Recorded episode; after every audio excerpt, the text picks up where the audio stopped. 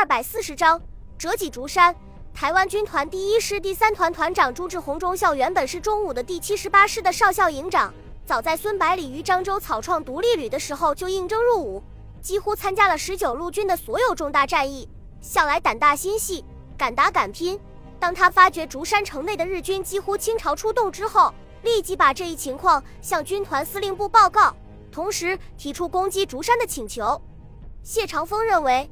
只要第三团能够收复竹山，全歼城内守军，日军对阿里山地区的包围就会出现一个大缺口。如果敌人想把台湾军团困死的话，就必须从其他地方调新的部队过来，自己就可以在运动中再歼敌一步。这样一来，日军的兵力就会趋于紧张，难以维持这么大的包围圈，军团主力部队就可以趁机跳到包围圈外，再次横扫敌人的后方。把他们煞费苦心恢复起来的地方政权摧毁，使台湾民众明白日本军队并没有能力防御台湾。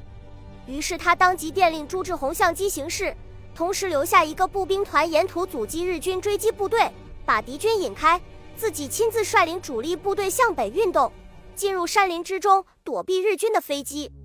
从下午三点钟开始，大批的轰炸机从游弋在台湾海峡的航空母舰上面起飞。然后从第三团隐蔽的山顶掠过，向阿里山腹地飞去。远处不时传来重磅炸弹爆炸的声音，升腾而起的烟柱在十几公里外都看得见。朱志宏虽然非常担心主力部队的安全，但是也无能为力，只好把全部精力都放在竹山上面，希望能够一举击溃守军，再次打击关东军的气焰。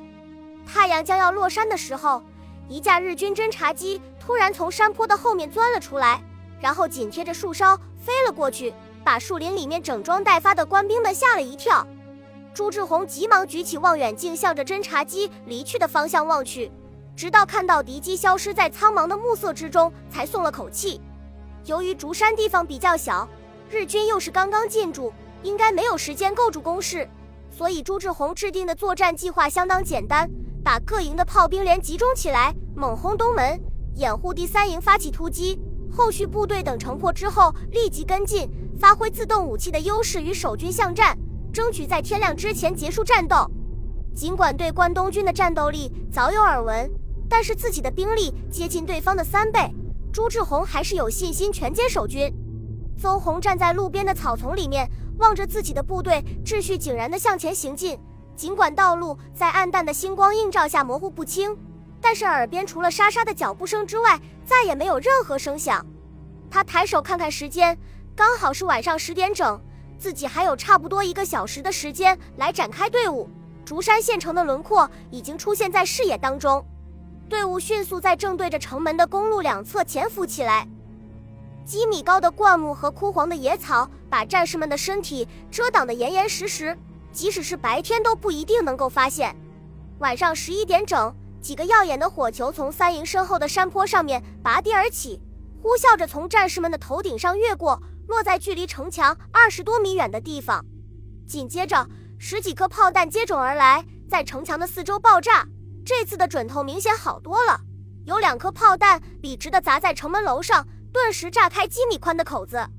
邹红站起身来，把手枪用力一挥，大声喊道：“弟兄们，冲啊！”然后一马当先冲出树林，五百米的距离刚刚跑完一半，从城墙后面突然飞出几颗炮弹，在攻击部队的四周爆炸，十几名战士随即倒了下去。紧接着，迫击炮弹接二连三的飞了过来，不时在人群中间爆炸，溅起阵阵腥风血雨。邹红急忙命令战士们全速前进，争取用最短的时间越过日军的炮火封锁线。与此同时，各连的迫击炮开始对城内压制射击，团部直接指挥的炮兵连也把炮火向日军纵深延伸，迅速把敌人压制下去。此时，三营和城门之间的距离已经不到百米。突然，无数头戴钢盔的日军士兵出现在城墙上面，有条不紊地把轻重机枪架设在已经松动的砖石上面，黑洞洞的枪口指向城下的中国军队。狭路相逢勇者胜。邹红把心一横。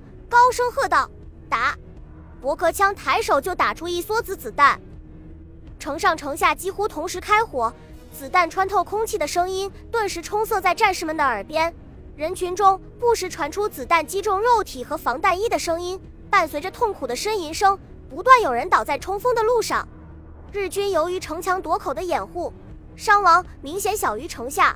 但是当攻击部队开始用枪榴弹攻击的时候，形势又逆转过来，微型榴弹接二连三的在垛口上面爆炸，日军士兵惨号这从城墙上面掉了下来，机枪的吼叫声顿时减弱不少。紧接着，攻击部队连续投掷手榴弹，城墙上的缺口逐渐扩大，最后轰然倒塌，城上的守军连滚带爬的向城内退去。战士们从缺口处蜂拥而入，然后把城门炸开。三营和后续部队随即突入县城，准备彻底击溃日军的顽抗。然而，出乎攻击部队预料的是，面对着城墙的大街上面横放着一道道用装满砖石和泥土的木柜组成的街垒，日军士兵龟缩在后面，用步枪和轻机枪猛烈射击，拥挤在城门口的中国士兵成片的倒了下去。邹红怒吼一声：“穿房！”然后抢先跳到街道旁边的一道院墙旁边。对身边的战士吩咐道：“给我炸开！”随着手榴弹的一声声巨响，街道两边的墙壁被开出一个个洞口，战士们就这样向日军据守的街垒步步逼近。由于十九路军曾经亲身经历过数次激烈的巷战，日军的这点伎俩并不能难住他们。街垒后面的日军正在和滞留在城门口的中国军队对射，没想到从侧面突然响起激烈的枪声，还没来得及转身就被悉数击毙。邹红率领战士们越过街垒，向西门突击而去。另外两个营则沿着城墙从左右两面夹攻过去。部队在经过一家商铺门口的时候，十几米长的木质门板齐刷刷地倒在路中间。一个小队的日军士兵从沙包后面同时开火，街道中间的数十名中国士兵顿时被密集的弹雨笼罩起来。与此同时，街道对面的一栋水泥楼房的二楼也响起重机枪射击声。数以百计的子弹劈头盖脸地打向后续部队，由于营长阵亡，又不知道街道两面会不会还有日军的埋伏，三营只好边打边退，一直撤到日军遗弃的街垒处才稳住阵脚。与此同时，另外两个营也遭到了日军同样方式的袭击，损失惨重，整个攻击行动陷入困境。更糟糕的是，日军的一个大队正从西门蜂拥而来，准备把入城的中国军队全部歼灭。原来，日军侦察机已经发现了中国军队在城外集结。狡猾的驾驶员故意若无其事地离开，然后在对方的视野之外掉头返航，把消息通知了竹山守军。驻守在城里的日军立即把城外游动的部队悉数调回城里，然后就开始处心积虑地构筑工事。由于知道十九路军的火力强大，所以日军放弃了御敌于城外的计划，转而专心准备巷战。最后终于重创了对手。接到前线攻击不利的报告之后，朱志宏意识到问题的严重。现在已经是凌晨两点，距离天亮只有几个小时了。如果继续和日军纠缠下去的话，肯定是全军覆没。朱志宏前思后想之后，果断下达撤退的命令。为了掩护部队顺利撤退，他把团部直属的警卫连布置在城门外的灌木丛中，同时命令炮兵连调教炮位。随时准备用猛烈的炮火轰击城门，遮断日军的追击路线。城里的三个步兵营边打边退，向城门口溃退过来。在他们的身后，大队日军沿着街道两侧穷追不舍。中国军队刚刚出城，狡猾的日军立即奋兵登上城头，居高临下发动攻击，用轻重机枪猛烈扫射。城内的日军则端着步枪凶猛突击，把负伤倒地的中国士兵逐一刺死。然后狂呼着向城外追击，埋伏在灌木丛中的警卫连果断出击，用一个迅猛的反击把日军压回城墙下面，给大部队的撤退争取了时间。紧接着，三个炮兵连同时开炮，几十发炮弹在城墙四周爆炸，爆炸掀起的气浪把城墙上面的重机枪都掀翻过来。聚集在城墙外面的日军被炸得鬼哭狼嚎，侥幸逃过一劫的士兵随即抱头鼠窜，逃回城里去。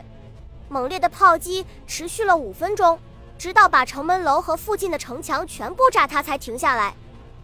隐蔽在附近的日军不是被炸死，就是被埋在瓦砾堆里，吓得城内的日军直到天亮才敢出城。此次攻击竹山县城的行动，由于没有达到突袭的效果，反而落入了日军的陷阱。投入攻击的三个营都损失过半，其中包括担任主攻的第三营营长邹红。三团几乎完全丧失了继续战斗的能力。日军在追击战中的鲁莽出击，被炮兵连炸死将近两百人，使日军的兵力损失也超过了千人，算是惨胜。不过，日军拥有台湾军团所没有的补给优势，可以迅速补充兵力物资。相形之下，中国军队损失就严重的多了。